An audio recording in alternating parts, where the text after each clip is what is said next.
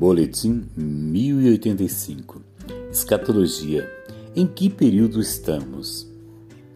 Desde que Jesus começou a conversar esses assuntos com seus discípulos, ficou uma pergunta: Quando acontecerão essas coisas e que sinal haverá da tua vinda e do fim do mundo? Mateus 24, 3 É bem verdade que dia e hora ninguém sabe. Isso está reservado à sabedoria de Deus Pai. Porém, o período é possível identificarmos. Mas, diante das ocorrências que temos vivido no cenário mundial, precisamos fazer uma releitura e até uma reinterpretação de tudo o que já lemos acerca do assunto. Na Bíblia jamais está o problema. Ela nunca fica ultrapassada ou antiquada, por, por ela não é nova ou antiga, ela é eterna. O que precisamos ajustar é a interpretação humana.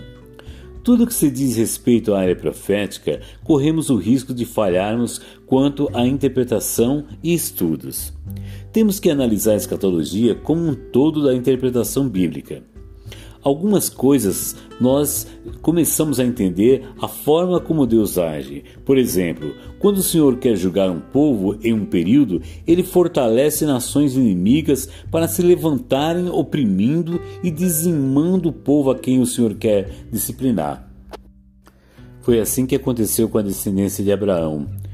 O Senhor mesmo conduziu a semente de Abraão para o Egito entrando numa terra de treinamento de Deus para formar uma nação por convite de José, que administrando a crise dos sete anos de fome e escassez, depois de ter administrado sete anos de bonança, traz toda a família para a terra de Gozém, setenta pessoas da família de seu pai Jacó.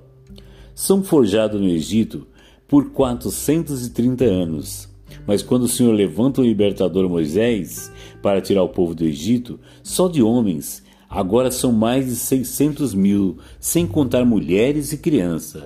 Um número estimado de 3 milhões de pessoas, uma nação. O Senhor julga o Egito com a saída do povo hebreu na nação, com o êxodo, Porém, esse povo estava despreparado, precisava ser limado, polido, lapidado, e com isso Dez espias contaminam o povo com negativismo e passam a acreditar que Canaã, a terra prometida, não era para eles. E por difamarem a terra que espiaram por quarenta dias, ficam quarenta anos no deserto, até que o Senhor levanta Josué para conquistar a terra. Porém, essa conquista foi exatamente o Senhor julgando os povos que viviam em Canaã. Não foi diferente quando o Senhor levantou a Assíria contra o reino do norte, Israel e Samaria, a Babilônia contra o reino do sul, Judá e Jerusalém. Também como os quatro impérios, Babilônia, Medo-Pérsia, grego e romano. Aliás, Esther na Pérsia foi fundamental nesse processo. Olhando para esses quatro grandes impérios, podemos enxergar outro código de Deus para analisarmos as profecias, inclusive escatológicas. Pois a forma de Deus mostrar ao ímpio o império que iria se fortalecer e dominar foi mostrando um sonho de um, uma grande estátua ao ímpio, Nabucodonosor, com cabeça de ouro, peitoral de prata, cintura de bronze e pernas de ferro e pés de ferro, misturado com barro, com dez dedos.